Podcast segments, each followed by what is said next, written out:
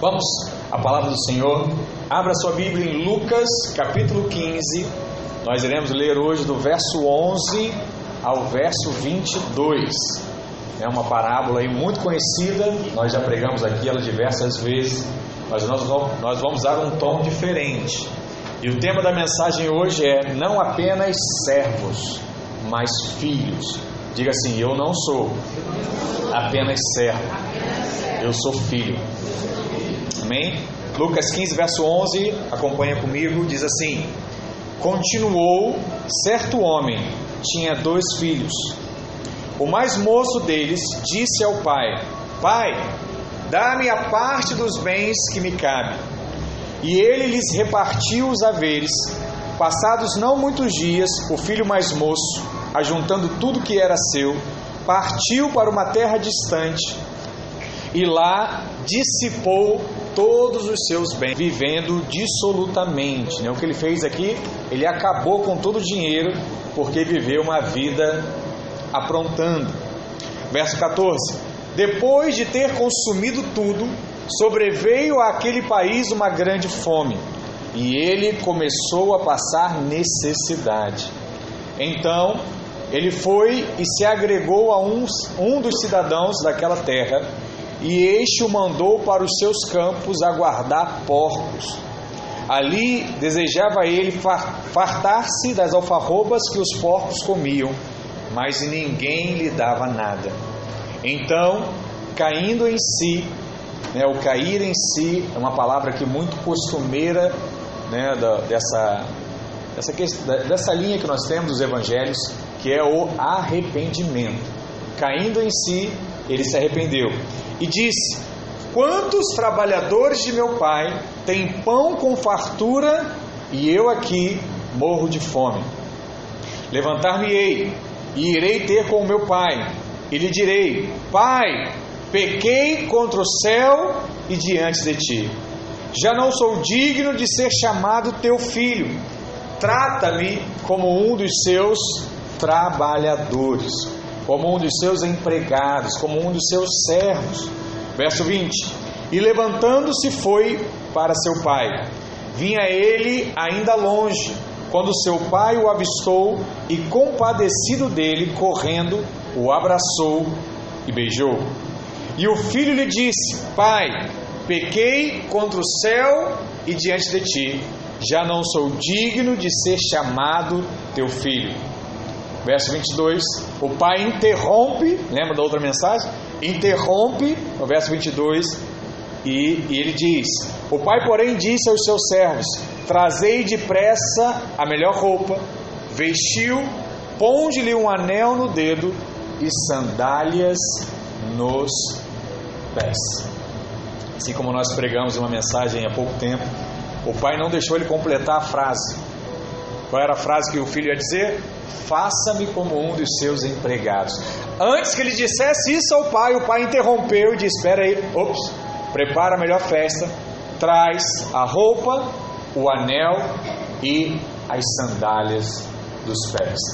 Vamos orar, Pai, em nome de Jesus. Nós apresentamos a Ti essa palavra.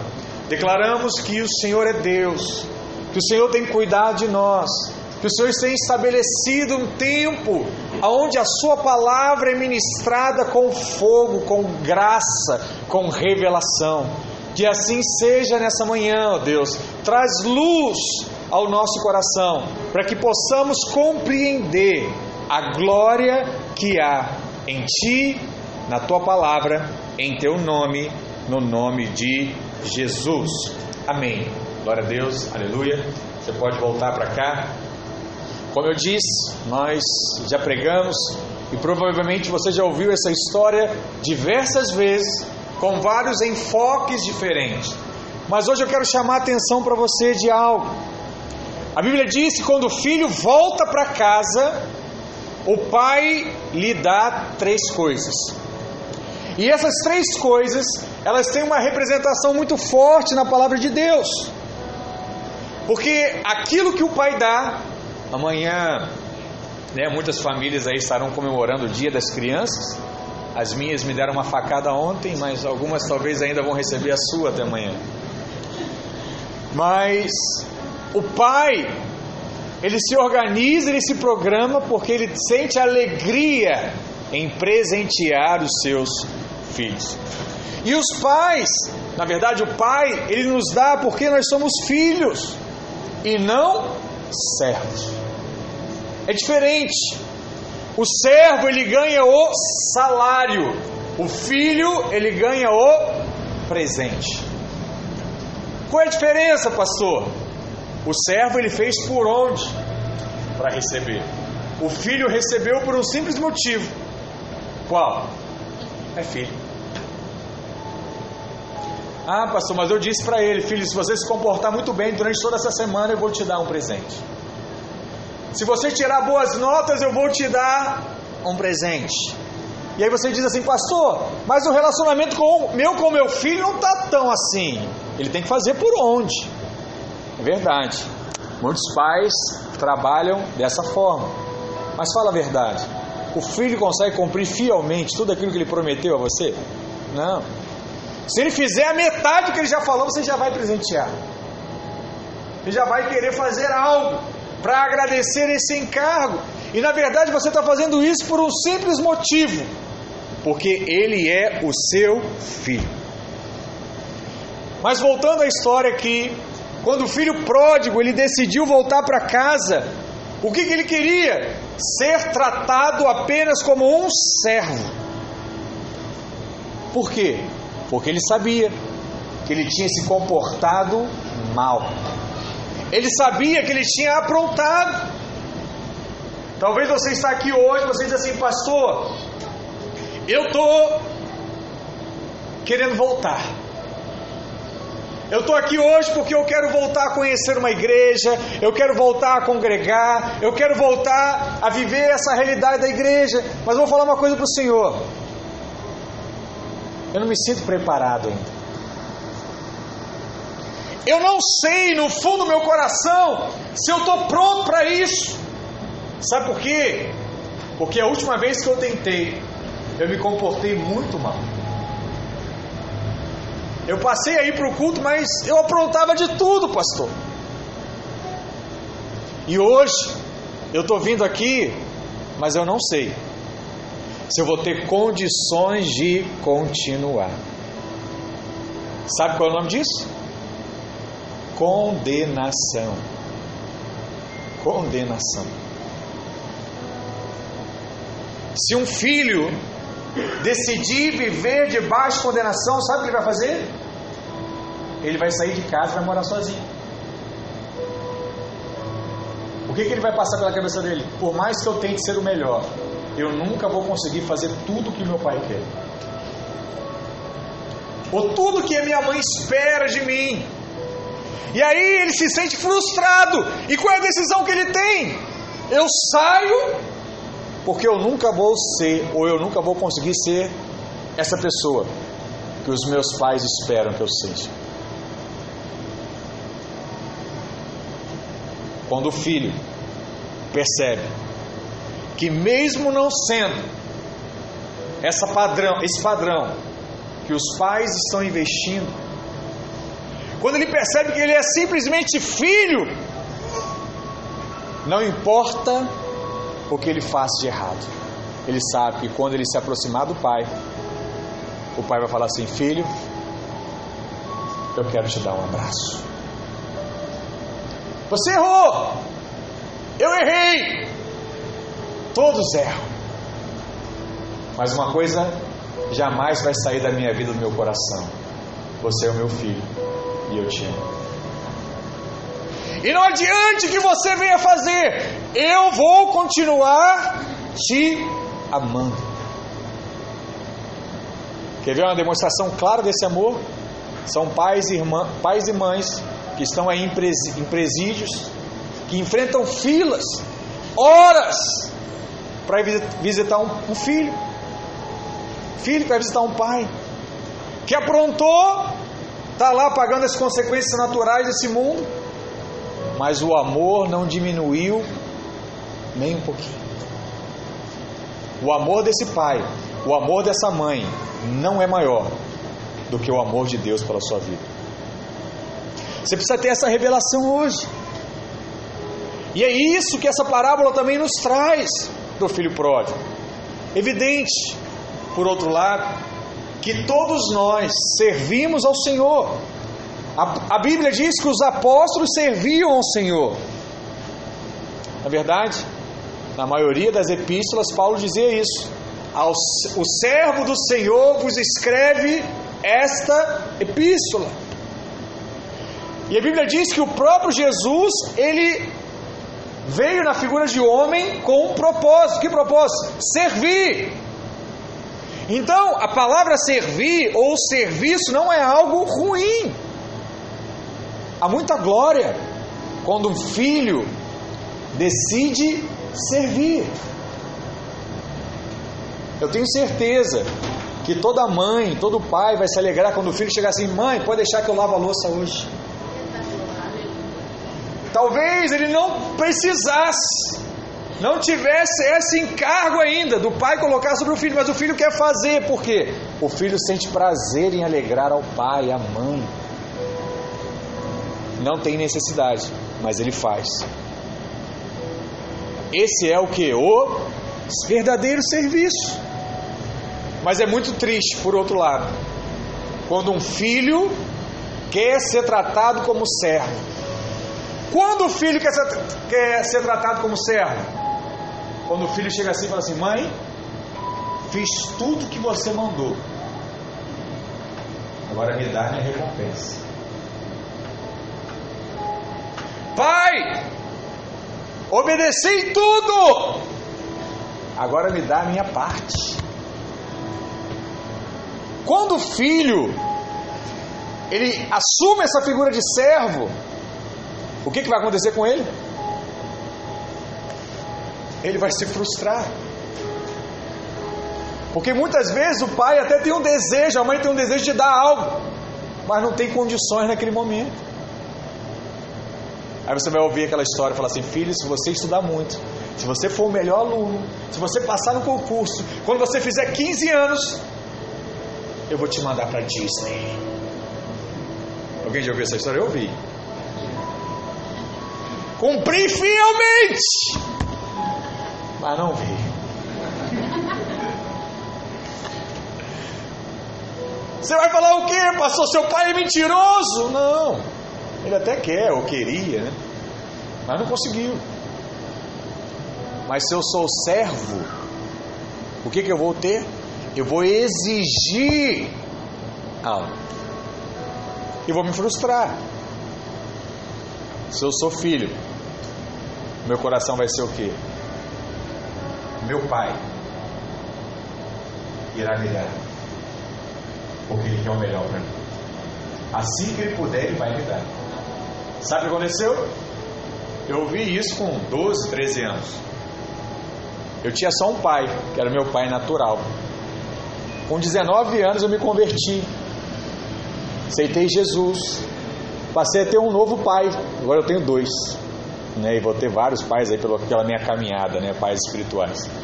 Mas chama a atenção dele, do natural e do Pai Supremo, que é Deus. Aí, nem sei qual a idade agora, 30 anos, 30 e poucos anos. Meu segundo pai decidiu me dar o presente lá de 15 anos. Fui para Disney com a minha esposa. Uau! Falei assim, filho, eu te amo tanto, agora você não vai mais sozinho. Agora é uma só carne, vai você e ela. Pá! Esperei mais um pouco. Não me frustrei. Mas Deus, em algum momento, Ele vai honrar os desejos que estão no seu coração. Por um simples motivo, Ele te ama. Mas a palavra diz isso lá em Lucas 15, verso 17 e 19. Ele caiu em si. Ele falou: os filhos, os trabalhadores do meu pai têm comida. E nem comida hoje eu tenho. A visão daquele garoto, ele achava que ele não era bom o suficiente para ser filho, por isso ele queria ser tratado como servo. Muitos, talvez você que está aqui presente hoje, você pensa assim: Você acha que não merece ser tratado como filho. Mas na verdade você é filho. E é isso que eu quero mostrar para você nessa manhã. Você é filho. E Deus te ama muito. E a palavra de Deus que vinha, via ele ainda longe. A palavra diz né, que vinha ele longe. E o seu pai à vista.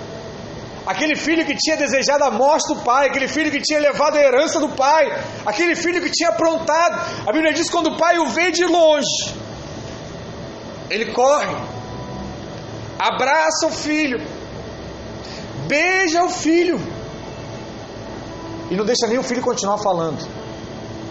Ele fala assim: ei, ei, ei, não precisa falar nada, precisa se explicar. Pessoal, meus servos, prepara o churrasco. Prepara o churrasco, pastor vem na minha casa hoje. Prepara o churrasco, meu filho está voltando. E mais, me traz três coisas, Rony. Ouve essa: roupa, anel e sandália.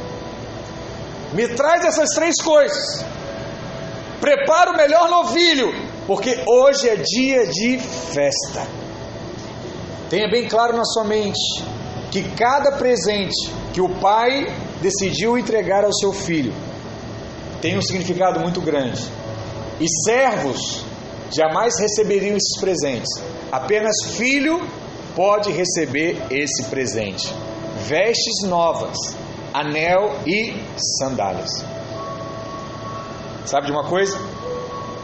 Enquanto nós somos pequenos, o filho não difere do servo.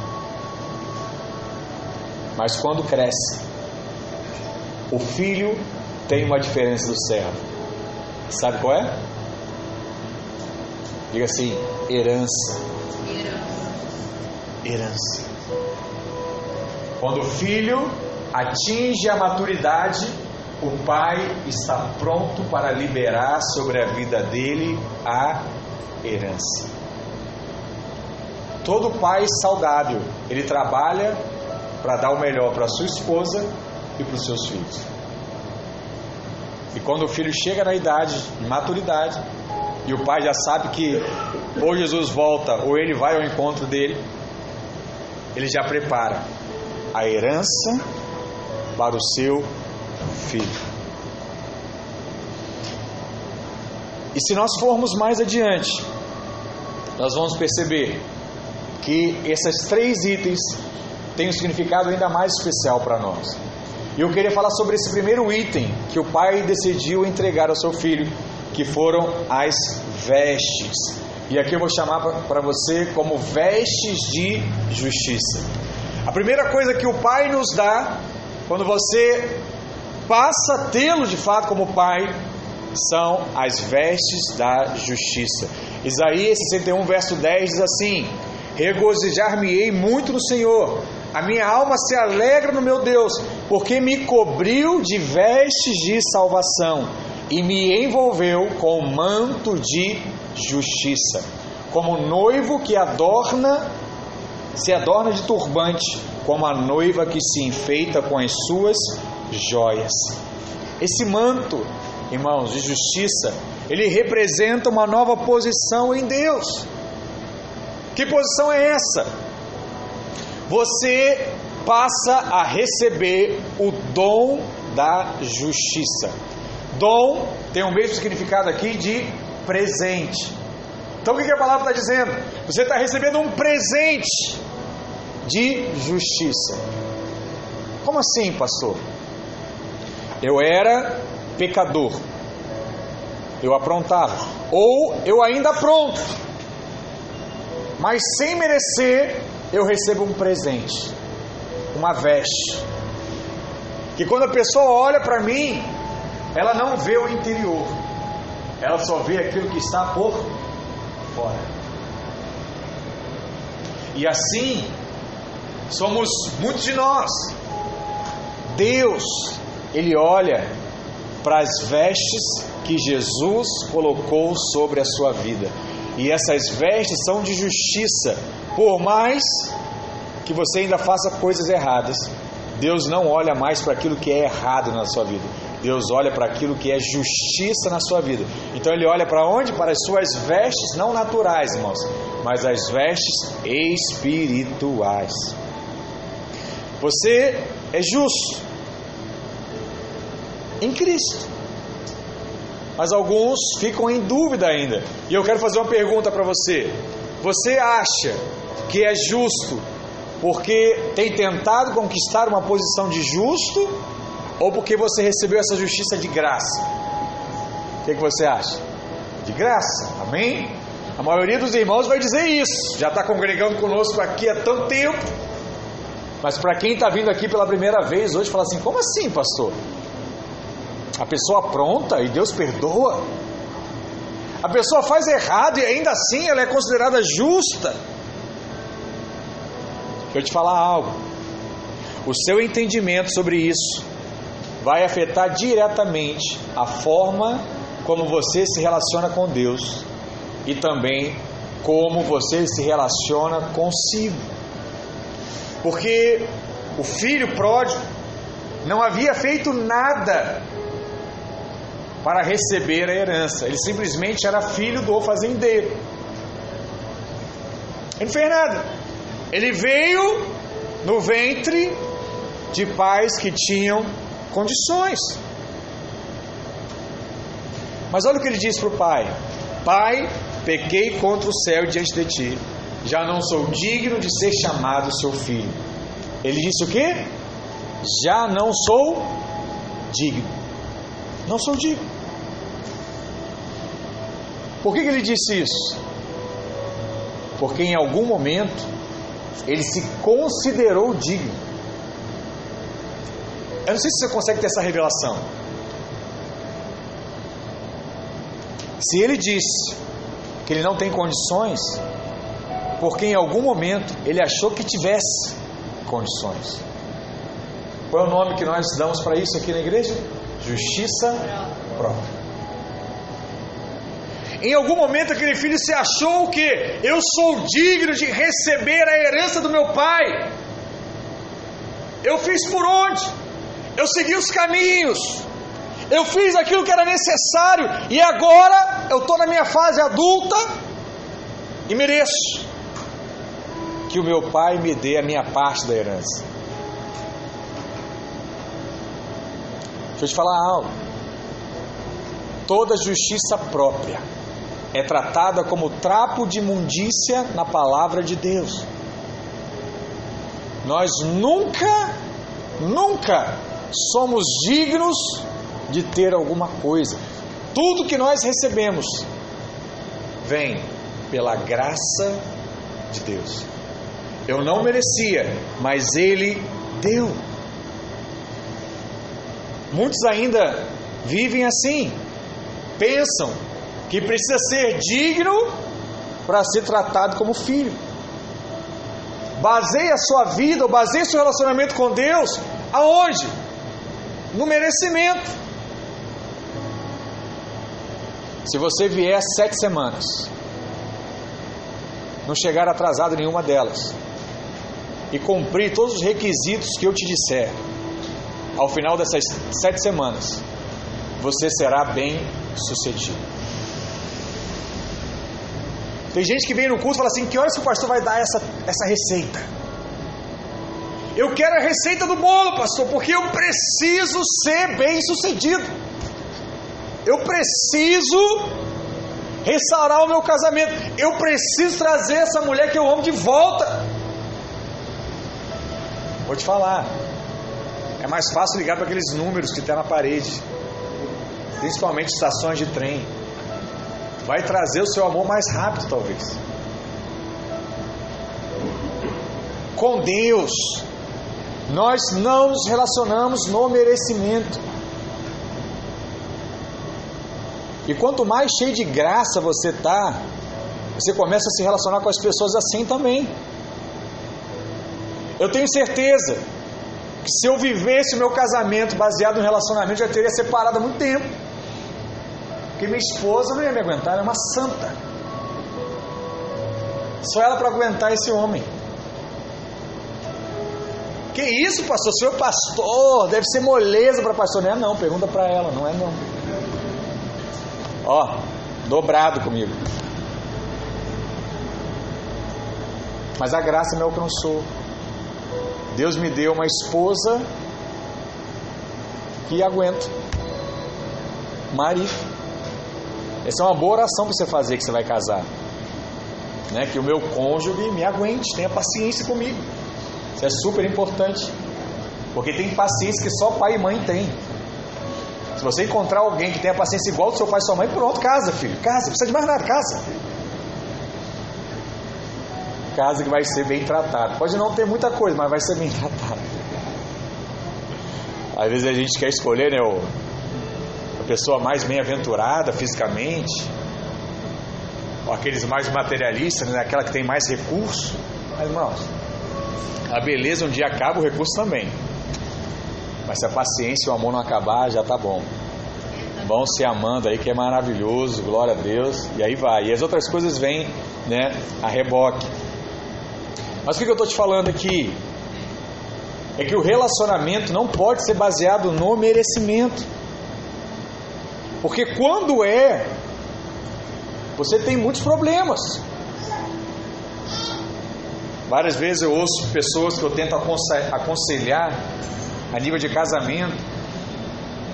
E as pessoas falam assim, pastor, mais difícil na hora do divórcio é, é compartilhar as coisas. Porque eu acho que a casa fui eu que comprei. Mas agora os irmãos tem que dividir por igual. A pessoa não botou nada, pastor. A gente só casou, o dinheiro foi todo meu, foi tudo que eu economizei durante 10 anos. E agora eu vou dividir metade, metade, isso é injusto. Parece mesmo, né? Qual é a melhor coisa, irmãos? Juntou, continua junto. Não vai ter esse problema. Não vai ter outras coisas que envolvem tudo isso. Então deixa eu te falar. Peça a Deus para arrancar essa raiz de merecimento da sua mente e do seu coração. Romanos 4,6 diz assim: E assim também que Davi declara-se ser bem-aventurado o homem a quem Deus atribui justiça, independentemente das obras. Bem-aventurados aqueles cujas iniquidades são perdoadas e cujos pecados são cobertos. Bem-aventurado o homem a quem o Senhor jamais imputará pecado. O que, que é isso? Bem-aventurado aquele homem a qual Deus vai olhar e jamais vai te cobrar. Olha, filho, eu sei que você fez no verão passado. Eu sei onde é que você estava sexta-feira. Eu sei. Você está aqui no culto, né? Arrumadinho, cheirosinho, bonitinho. Mas eu sei que você estava fazendo ontem. A luta que foi acordar hoje. Eu sei. Deus não vai fazer isso. Deus não está preocupado com o que você fez ontem. Deus está preocupado com o seu coração, simplesmente de crer que Ele te ama, apesar das suas limitações. Fala assim, pastor, ontem, você não sabe, estava no churrasco, bebi todas, falei besteira, aprontei. Mas hoje fulano me ligou e vim para o culto. Mas estou aqui debaixo de acusação. Alguém está me dizendo assim: seu lugar não é aqui, você não é aqui, você não faz parte desse time. Olha a pessoa que está do seu lado, vê, olha para ela, olha como é que ela não está com o cabelo rejeitado, a roupa bem arrumada. Essa pessoa sim, essa é crente. Você, eu sei que você fez ontem. Eu sei que você estava falando do fulano. Eu sei que você estava agindo assim com ciclano. Eu sei! Mas você está aqui ouvindo de de acusação. E aí, será? Será que Deus me ama mesmo? Será? Será? Será? E aí, a palavra vem tentar desconstruir tudo isso. Por isso que às vezes você está aqui ouvindo, você começa a chorar, você começa a ficar em confusão na sua mente, porque você fala assim: caramba, a minha mente está dizendo que, que eu estou todo errado, mas o pastor disse que eu estou todo certo. Em quem eu acredito? Para onde eu olho? Se eu fosse você e pudesse dar um conselho, eu te aconselharia a olhar para aquilo que te traz esperança. Esperança. Pastor, eu tenho ainda o desejo de fazer o que é errado. Mas eu quero, trazer, eu quero falar para você que ainda que você aqui esteja com esse coração, há um Deus que quer fazer você olhar para Ele. Tenha essa esperança e tenha a paciência necessária, porque eu tenho, ou eu terei essa paciência com você. Se você fez alguma coisa errada, se você tem um desejo de fazer algo errado, é porque você ainda não, simplesmente ainda não conheceu o Deus da mesma forma que eu conheço. Porque quando você conhecer tudo que é de errado na sua vida, você simplesmente vai deixar de lado, porque você encontrou algo melhor. Algo melhor. Sabe qual é o verdadeiro evangelho? É esse. O verdadeiro evangelho não é o evangelho da condenação. Olha, você está errado, você vai para o inferno. Ei! Vigia! Não. O verdadeiro evangelho, eu vou te apresentar um Deus maravilhoso. Quando você conhecer Ele, você não vai querer mais voltar para a sua velha vida, porque Ele é um Deus que te dá a mesma alegria, sem você precisar pagar por ela, sem você precisar oferecer o seu corpo por ela, nem o seu tempo. Esse é o Deus que nós cremos. A palavra de Deus nos mostra claramente que o dom da justiça nos é dado independentemente das nossas obras, independente do que você faça ou deixe de fazer, há um dom de justiça sobre a sua vida. Deus te olha não na ótica mais sua, mas na ótica de um Cristo que morreu por você, e as vestes deles é que você usa hoje. E ele diz: Você é meu filho, separado, santo, escolhido. Quando Abraão ele creu em Deus, a Bíblia diz que ele recebeu do dom da justiça, e essa justiça foi imputada sobre ele. E sabemos que isso acontece porque Deus pegou o nosso pecado e colocou sobre Jesus, e, pecou, e, e pegou a justiça de Cristo e colocou sobre nós. Nós. Eu não sei se você consegue compreender isso, parece muito profundo. Mas a palavra de Deus diz que é assim que ele faz. Deixa eu te falar algo. Não ouça o acusador. Fala a pessoa que está do seu lado. Não ouça o acusador. Fala para ele assim também. Não seja o acusador. Sabe por quê? Porque agora não há nenhum tipo de condenação sobre a sua vida. Não há. E é assim que você tem que viver. Há uma história interessante no livro de Zacarias que diz que depois que o povo voltou de Israel, voltou do cativeiro para Israel, eles começaram a edificar um templo. E o homem que Deus usou para edificar, né, o pedreiro dessa edificação, ele tinha um nome. O nome dele era é, Josua, né, ou Josué, que era a linguagem da época. E ele era o sumo sacerdote daquele tempo. E a palavra diz que Zacarias teve uma visão com ele. Olha o que diz lá em Zacarias 3, verso 1 ao verso 4. Deixa eu ler para você a palavra. Diz assim: Deus me mostrou o sumo sacerdote Josué, o qual estava diante do anjo do Senhor, e Satanás estava à mão direita dele. Olha que coisa. Ele diz que o diabo estava à direita de Josué para lhe opor. Mas o Senhor disse a Satanás: O Senhor te repreende, ó Satanás. Sim, o Senhor que escolheu a Jerusalém te, te repreende. Não é este o, o untição tirado do fogo? Ora, Josué, trajado de vestes sujas, estava diante do anjo. Tomou este a palavra e disse aos que estavam diante dele: Tirai-lhe as vestes sujas. A Josué disse: Eis que tenho feito que passe de ti a tua iniquidade e te vestirei de finos trajes. Olha que coisa. Aquele sacerdote estava com roupas sujas e à sua direita o próprio Satanás estava ali, opondo aquilo que Deus queria fazer. Deus vem, manda Satanás ir embora e diz ao anjo: troca as vestes desse rapaz. troca as vestes desse sumo sacerdote. Deixa eu te falar algo. Na velha aliança, Satanás estava à direita do homem para acusá-lo e para resistir. Mas você sabe quem está sentado à sua direita hoje? O seu advogado. No Antigo Testamento era o promotor, no Novo Testamento é o advogado. Na velha aliança era o acusador, na nova aliança é aquele que vai te trazer palavras de esperança. Aleluia. Glória a Deus por isso. A Bíblia diz que o Senhor responde a Satanás e manda que ele saia. Isso é muito sério. Há três palavras aqui usadas para descrever a nossa condição: pecado, transgressão e iniquidade. O pecado, ele tem a ver com a nossa natureza.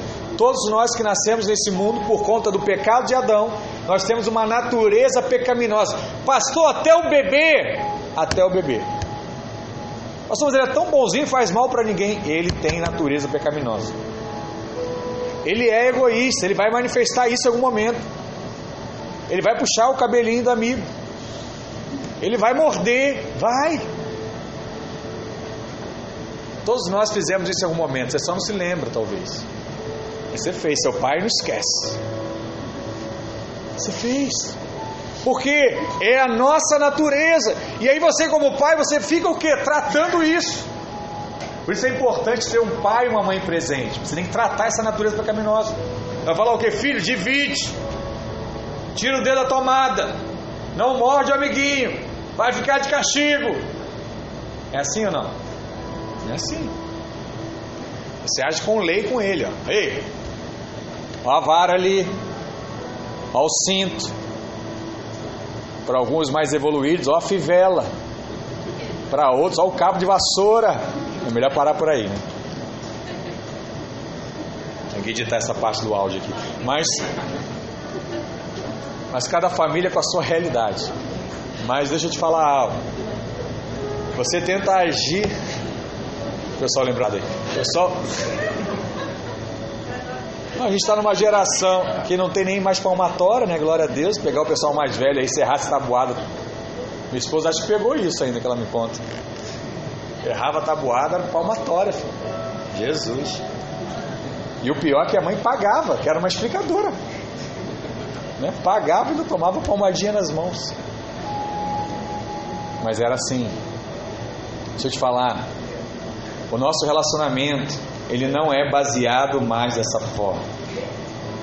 Mas o pecado ele diz acerca da nossa natureza. Mas existe uma outra palavra aqui que é a iniquidade. E iniquidade aqui significa o que? Ser desigual.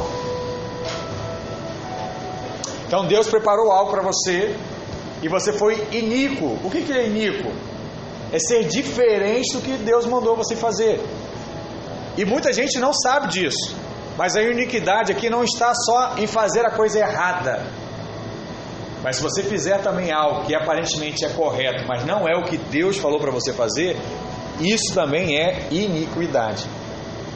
E é por isso que a justiça própria na Bíblia, ela é chamada também de iniquidade. Porque muitas vezes o que você está fazendo é algo bom aos olhos naturais, mas não é aquilo que Deus pediu para você fazer. Então, iniquidade é tanto para aquilo que é considerado ruim pela sociedade, como aquilo também que é considerado bom. O que você precisa entender nessa manhã? Sobre mim existe o que? Vestes de justiça. Então o que você é agora, filho? Diga assim: Eu sou em Cristo justo. Amém? Se você não crê ainda, pelo menos repete. Uma hora você vai passar, vai passar a acreditar nisso. E a sua vida vai ser diferente em nome de Jesus. A segunda prova que somos filhos é que, é que o Pai ele nos deu o anel da autoridade. Há três presentes aqui que o Pai é, deu ao filho pródigo, que representam coisas que recebemos hoje como seus filhos e não como servos. A segunda coisa que ele deu foi o anel. Anel significa o que? Autoridade. Quem tem anel, ele tem autoridade. Lá em Gênesis 41, verso 42, conta um pouco dessa autoridade. Talvez a primeira menção que fala sobre isso, sobre o anel. Diz assim: Então Faraó então tirou Faraó o seu anel de sinete da mão e o pôs na mão de Josué. Fê-lo vestir roupas de linho fino e lhe pôs ao pescoço um colar de ouro. O que que Faraó está fazendo aqui? Deu um anel de autoridade. Agora, José, quem lembra da história, era um escravo, depois um presidiário, e ele passa a se tornar o governador do Egito. E o que trazia essa autoridade sobre ele? O anel. O anel de quem? O anel do rei. Anel do rei. Faraó, né? Assim também o filho pródigo. A primeira coisa que o pai deu para ele foi o que? Foi o anel. E esse anel representa a autoridade. Na linguagem de hoje, é como se o pai pegasse o cartão Black Infinity, Mastercard, American Express, sem limite, e falasse assim: Filho, toma esse cartão aí, ó. E aí o filho ia perguntar assim: Pai, posso gastar quanto? Ele falou: Filho, não tem limite. Uau! Aí quando você vai na loja, você pode estar lá maltrapilho. Aí você puxa, puxa o cartão. Quer pagar como, senhor? Não, quero pagar no cartão. Aí ela olha o cartão e fala assim: Não, você não quer levar mais nada? Tem isso daqui também, ó, na promoção e tal. Aí a pessoa fala assim para você: Quer passar lá em quantas vezes? Não, eu quero à vista. Tem irmãos que o sonho dele é dizer isso, né? Você quer passar? Não, não, à vista. Aí, já viu aquela vez que você fala assim, à vista, a pessoa abre o olhão assim, à vista? Não, é. À vista. Esse é o anel do que? É o anel da autoridade. Deixa eu te falar, a autoridade é diferente de poder. Por causa da sua autoridade, um militar, ele pode posicionar na frente do seu carro e mandar o quê? Para. Uma simples farda faz um homem parar uma máquina que poderia, né, atropelar, passar por cima dele, mas ele para. Por que, que você para numa blitz? Ah, pastor, eu paro porque eu tenho medo. Não. Você para por quê? Ali está uma representação do poder do Estado mandando você parar. E aí você para e você se identifica, né? Se não tiver nada de errado contigo, você continua.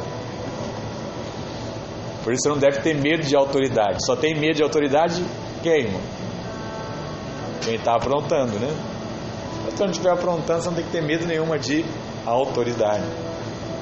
E a palavra de Deus, ela diz que a autoridade de Deus, ela é delegada.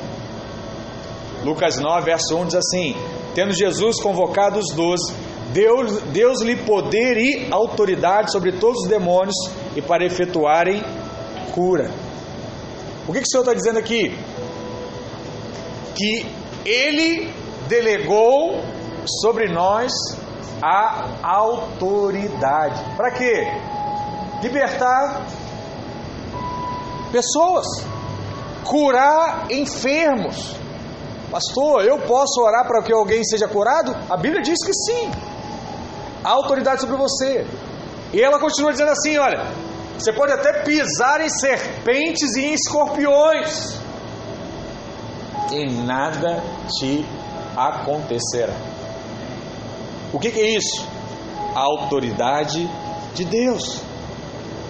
Você pode achar que esse texto aqui é só para pessoas maduras.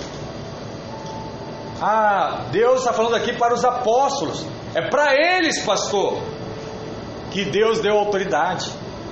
Eu estou chegando agora. Será que existe alguma autoridade sobre a minha vida? Será que eu tenho esse tipo de poder sobre mim? Deixa eu te lembrar uma outra história aqui. A Bíblia diz que quando Jesus estava andando por Jerusalém, um homem romano, conhecido na Bíblia como centurião, Cornélio. Ele chega ao conhecimento dele dizendo assim: Olha, centurião, a sua filha está muito doente, ela vai morrer. O homem nem crente era. E aí ele ouve falar de Jesus, que era um homem que curava. E aí ele chega diante de Jesus e fala assim: Jesus, minha filha está doente. Você pode curar ela? E Jesus olha para ele e fala assim: Olha, sua filha está aí. E ele falou: Não, minha filha está em casa. E Jesus deve ter falado assim: Olha, pensado, né? Eu tenho um trajeto a seguir. Eu não vou passar lá agora. E sabe o que o homem disse para Jesus? Jesus, eu sou líder de um exército. Eu sei o poder que a palavra de um líder tem. Se eu disser algo agora, o exército está lá do outro lado, ele vai fazer o que eu estou mandando. Então deixa eu te falar uma coisa, Jesus. Você não precisa ir lá não. Se você falar daqui, ela vai ser curada lá. Sabe o que Jesus diz? Em Israel, eu não vi nenhum homem com a fé desse homem. O que, que ele fez diferente? Ele simplesmente reconheceu a autoridade que havia sobre Cristo, sobre Jesus. Que ele sabia, não precisa ir lá. A sua palavra, se você liberar agora, eu tenho certeza que a minha filha, lá onde está, ela será curada. O que, que houve aqui? Uma percepção de autoridade. Sabe? A nossa autoridade, ela é liberada por fé. E a maneira como nós ministramos a fé é falando, confessando. É um texto mais do que conhecido lá de Coríntios 4,13, que diz que eu criei, por isso falei. Eu não falo e depois creio. Eu creio e eu falo. O anel da autoridade identifica a nós como filhos diante do mundo espiritual. O que você precisa fazer hoje? Se eu tenho autoridade, preciso o quê? Falar. Eu preciso abrir a minha boca. Eu preciso declarar. Está difícil para você, está complicado para a sua vida, está complicado para o seu casamento, está complicado para os seus filhos, está complicado para os seus estudos que você vai fazer. O pastor disse lá domingo no culto. Eu creio, eu não mereço, mas eu recebi de Deus autoridade. Eu vou abrir a minha boca, eu vou declarar e vou te falar. Isso que eu estou falando vai acontecer em nome de Jesus. Amém. O que, que te garante isso? O que me garante isso é a fé que eu tenho na autoridade delegada de Deus sobre a minha vida. Autoridade. Deus colocou autoridade sobre nós. Deixa uma outra parábola, lá em Mateus 21, verso 28. Meus filhos que gostam de histórias, parábolas na Bíblia são histórias. Olha o que Jesus tenta ensinar os fariseus, né? Quem eram os fariseus? Os fariseus era, aquele, era, era uma religião que era contra Cristo naquela época. Então Jesus sempre tentava ensinar eles, através de parábolas, algo. Olha o que ele diz lá em Mateus 21, verso 28. Um homem tinha dois filhos. Chegando-se ao primeiro, disse: Filho, vai hoje trabalhar na vinha. Ele respondeu: Sim, senhor. Porém, não foi. Então o filho disse que ia e não foi.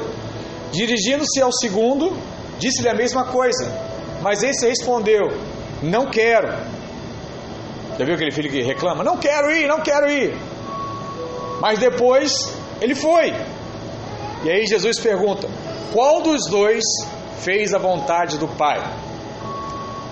E os fariseus disseram: O segundo. Declarou-lhe Jesus: Em verdade vos digo que publicanos e meretrizes que precedem no reino de Deus, é, precedem, vos precedem no reino de Deus, porque João veio a vós outros no caminho da justiça que publicanos e meretrizes creram, vós, porém, mesmo vendo isso, não vos arrependeis, afinal, para acreditardes nele.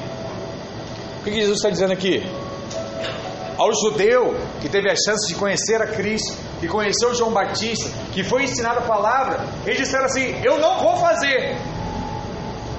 Mas ao ímpio, ao republicano, ao gentil, eles não queriam fazer, mas em algum momento se arrependeram e fizeram. Sabe o que Deus falou?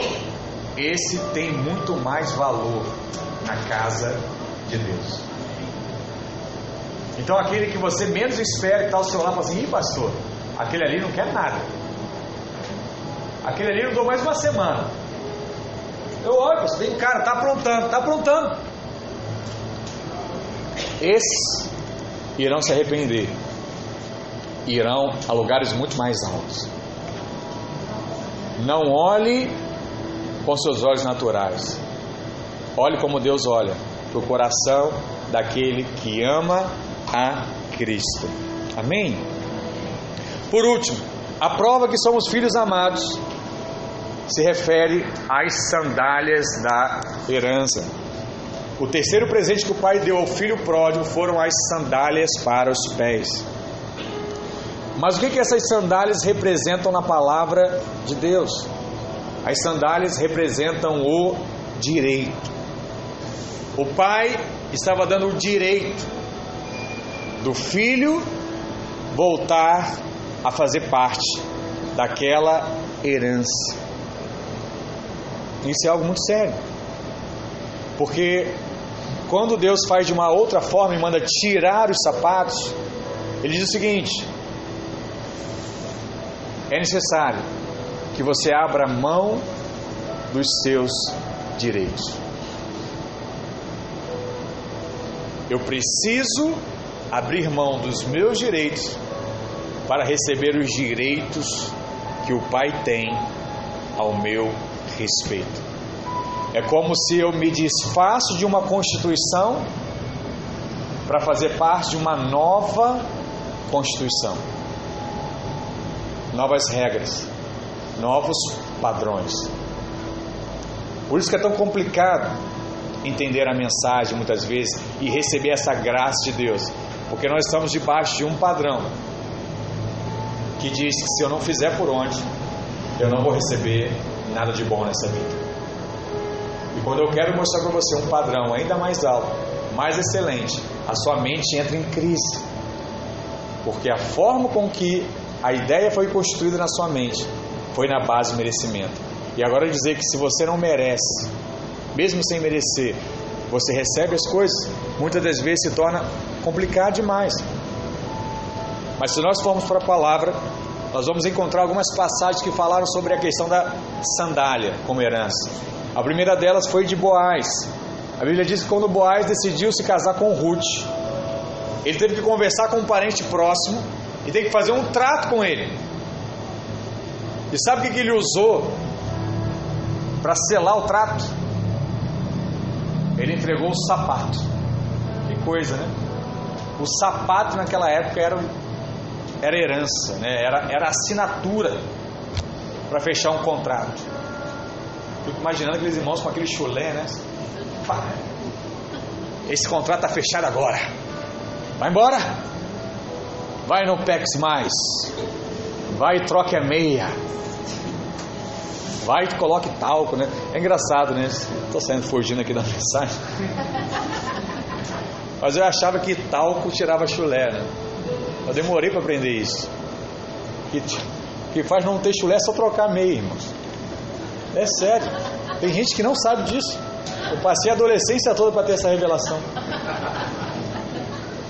Meia é igual roupa, você tem que lavar. Homem tem muito isso, ele vai usar meio o mês todo, não tem jeito, vai dar chulé. Então use a meia e troque. Se você trocar todo dia, o chulé vai embora da sua casa. Estou falando porque às vezes tem gente casada aqui que convive com esse trauma. Vença isso hoje.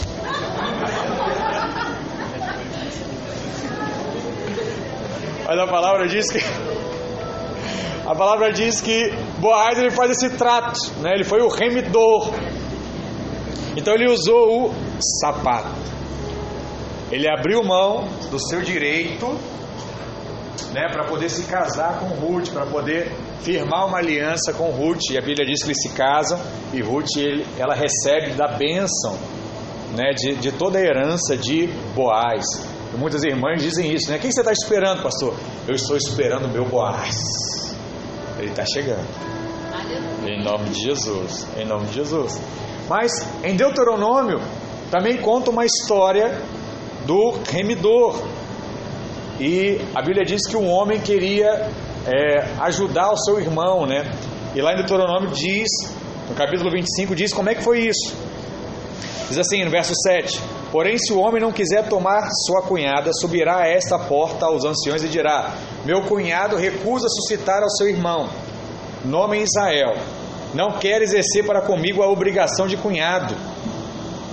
Sabe qual era a obrigação de cunhado de testamento? Se o homem morresse, o irmão teria que assumir lá né, o relacionamento com a. Nora? Não, não sei qual é o nome. Cunhada, né? Para que pudesse ter a herança do pai que faleceu. É um negócio daquela época, né? Então os anciões da sua cidade devem chamá-lo e falar-lhes, e se ele persistir em dizer não quero tomá-la, então sua cunhada, é cunhada mesmo, se chegará a ele na presença dos anciãos, e lhe descalçará a sandália do pé, e lhe cuspirá no rosto, e protestará e dirá: Assim se fará o homem que não edificar a casa de seu irmão, e o nome da sua casa se chamará em Israel a casa do descalçado. Olha o poder que havia no calçado né, no sapato daquela época. Em Êxodo capítulo 3, lemos que no dia em que o Senhor apareceu a Moisés, no meio de uma sarça ardente, qual foi a primeira coisa que Deus disse a ele?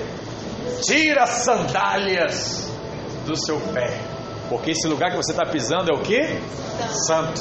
Tem até canção, música que fala isso, né? Tira as sandálias, que esse lugar é santo. O que, que Deus está dizendo para Moisés? Moisés, desfaça dos seus direitos, porque eu vou colocar outras sandálias sobre os seus pés. Eu quero te dar outro direito. Se você for mais adiante, Josué foi a mesma história. Ele foi cruzar lá o Rio Jordão. Em um momento Deus também fala para ele o seguinte: Ei, Josué, tira as sandálias, descalça as sandálias dos seus pés. Quando Deus manda Josué tirar as sandálias, estava dizendo que ele precisava desistir de todos os seus direitos. Não será mais com, seu, com os seus planos, vai ser a vontade de Deus. Josué, você lembra? Ele queria destruir Jericó. E ele perguntou a Deus: Deus, o que, que eu devo fazer? Deus disse para ele: Rodeie a cidade por sete dias, e na sétima volta toca as trombetas, que as muralhas irão cair. Algo assim bem extraordinário, para você ver claramente que não tinha nada do homem ali. E Josué ficou ali meio confuso: como assim? Será que é isso mesmo? Será que não tem uma estratégia de guerra assim mais importante? E Deus fala para ele: Ei, Josué, tira as sandálias do seu pé, tira esse mentalidade natural. Eu sou Deus, eu faço do jeito que eu quiser e eu vou te mostrar o poder que há no meu nome. Amém. Acredite. Então, quando o filho recebe sapatos novos, isso significa que os seus direitos de filho estão sendo que restaurados. Se você é filho, você tem certos direitos. Depois desses três presentes, o pai diz, o pai diz o quê? Que é a hora de fazer uma festa. E é nesse ponto que entra a cena do segundo filho, do mais velho. Olha o que diz lá em Lucas 15, verso 25. Ora, o filho mais velho estivera no campo, e quando voltava, ao aproximar-se da casa, ouviu a música e as danças. Chamou um dos criados e perguntou-lhe que era aquilo. E ele informou: Veio teu irmão e teu pai mandou matar o novilho cevado, porque o recuperou com saúde. Ele se indignou. O que ele ficou, irmãos? Com ciúme, chateado. E não queria entrar. Saindo, porém, o pai procurava conciliá-lo. Mas ele respondeu ao seu pai: Há tantos anos que te sirvo sem jamais transgredir uma ordem tua e nunca me deste um cabrito sequer para alegrar-me com os meus amigos. Vindo, porém, esse teu filho, que desperdiçou os teus bens com meretrizes, tu mandaste matar para ele o um novilho cevado. Então lhe respondeu o pai: Meu filho, tu sempre estás comigo, tudo que é meu é teu. Observa que o velho, o filho mais velho, ele diz: há muitos anos que o que sirvo. Ele não se enxerga filho. Ele via como servo. O problema é qual, irmãos? O problema é que nós não somos mais servos. Nós somos o que? Filhos. Aquele filho se relacionava com o pai como um servo. E por causa disso, ele nunca desfrutou da herança.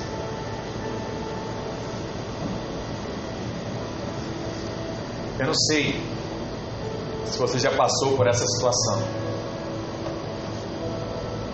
Isso diz muito acerca da educação, né?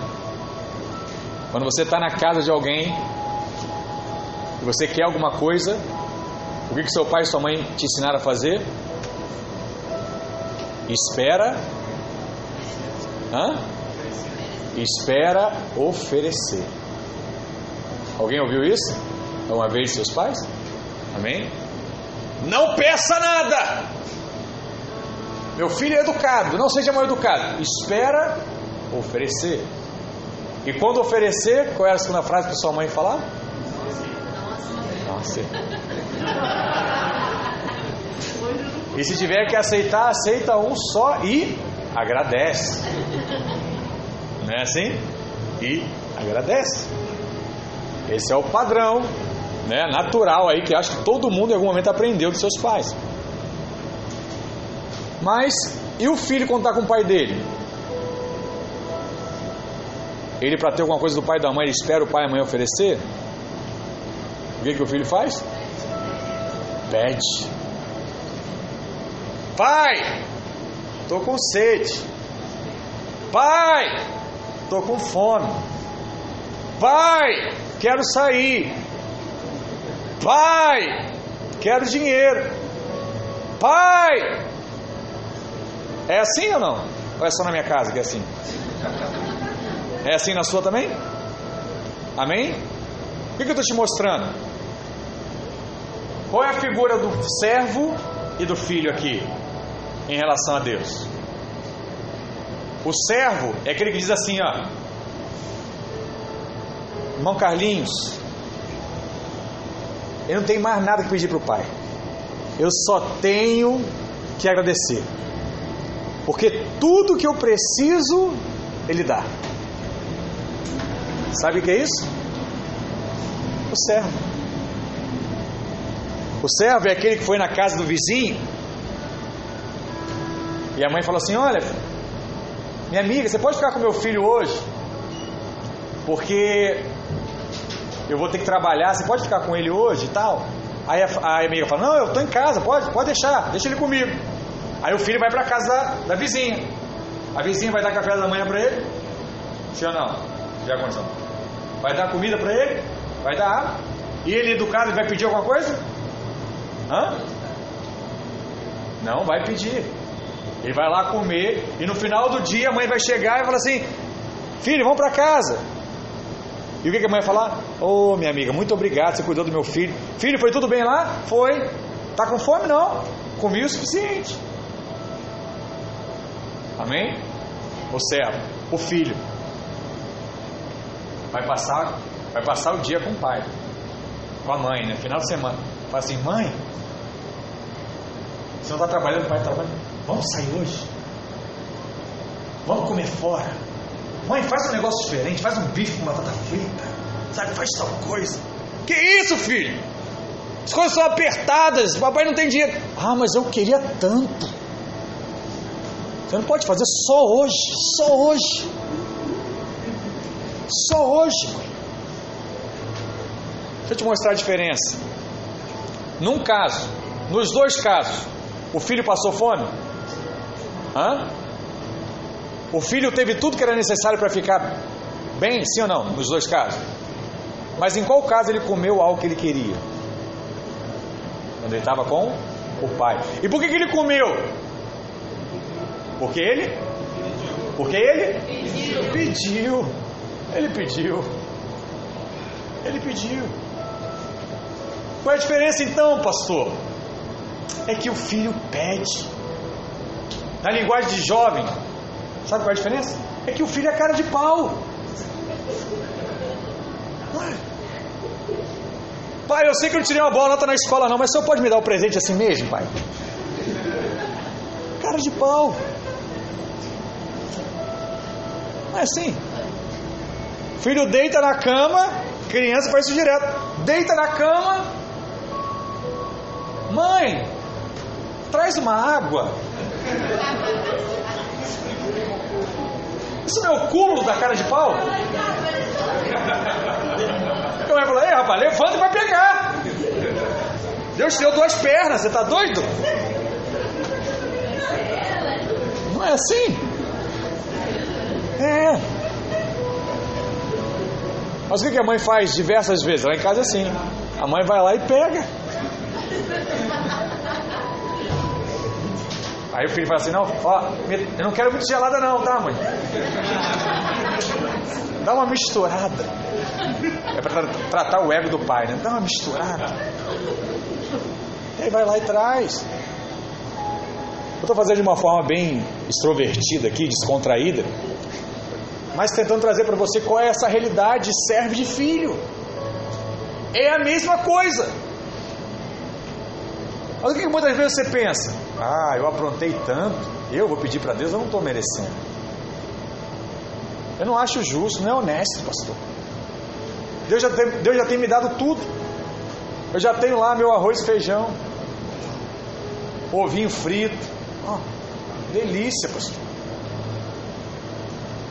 Mas se fosse comer aquela carnezinha, aquele churrasquinho, você não ia gostar?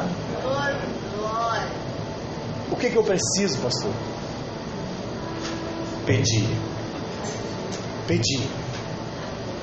Relacionamento saudável com Deus é o relacionamento de pedinte. Tem que pedir tudo. Eu estou nesse nível, irmão. Eu peço até a vaga para estacionar o carro. Às vezes eu encontro o irmão falo, pastor, é difícil parar o carro aqui. Eu, não, eu falo para minha esposa, todo domingo tem minha vaga. E não pago nada. Está lá. Por quê? Até a simples vaga eu peço. Outro dia eu pedi assim, poxa, a idade está passando, né? Será que o senhor consegue deixar minha esposa ainda mais bonita? Eu pedi para Deus, ela ficou loura.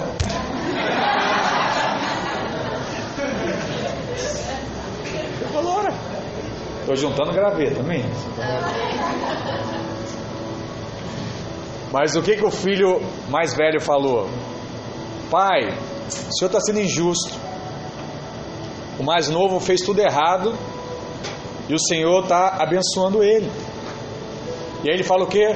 Pai, o senhor sabe, eu nunca transgredi nenhuma ordem. Isso é verdade, irmãos? Mentira, porque a Bíblia diz que só tem um que não transgrediu ordem nenhuma. Quem era? Jesus.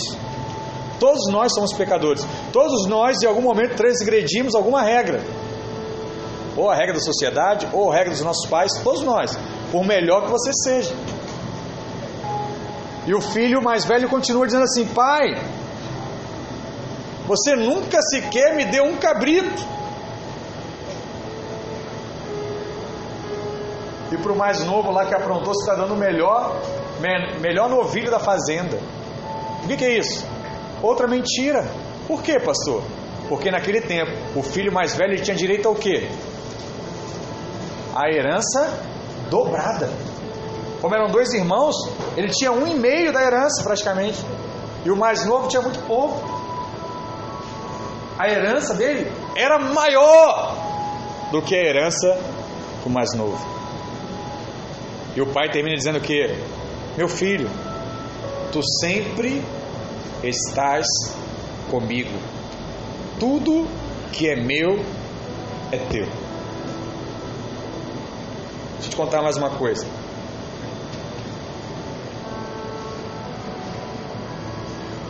Não existe coisa melhor na vida dos filhos do que os avós. Sabia disso? Sabe por quê?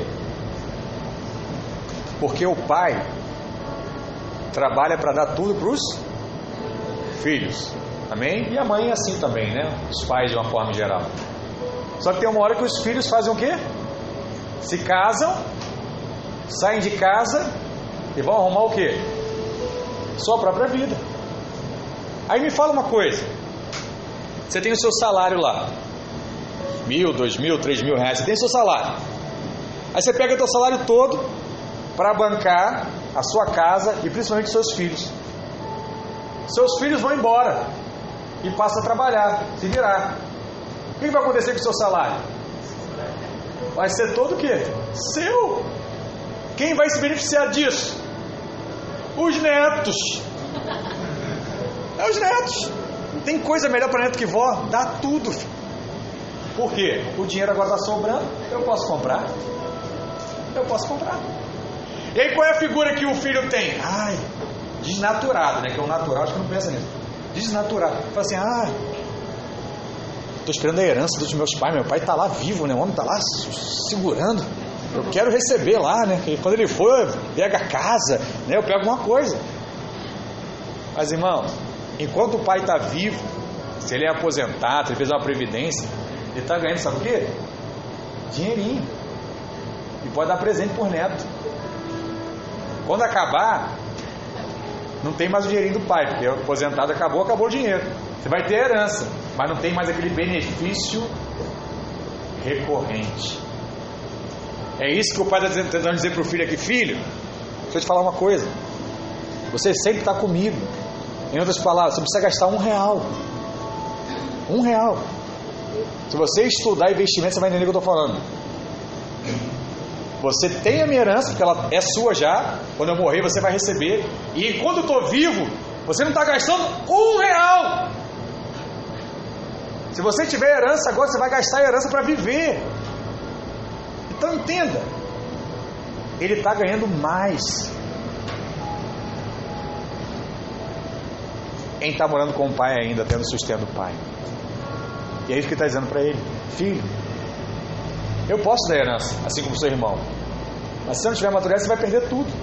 Aqui você tem comida, roupa lavada, tudo. E ainda tem a herança dobrada, é porque eu for. Fala a verdade. O que, que é melhor? O orgulho muitas vezes, muitas vezes faz com que você queira que o poder esteja nas suas mãos. Mas deixa eu te falar uma coisa: o poder não está nas suas mãos. O poder está nas mãos de Deus. E você jamais vai controlar aquilo que é de Deus. Você apenas vai usufruir do poder que há no nome de Jesus. Essa é a nossa realidade. Não somos filhos porque servimos, mas servimos porque somos filhos. Amém? Fica de pé onde você está. Tá? Nessa manhã.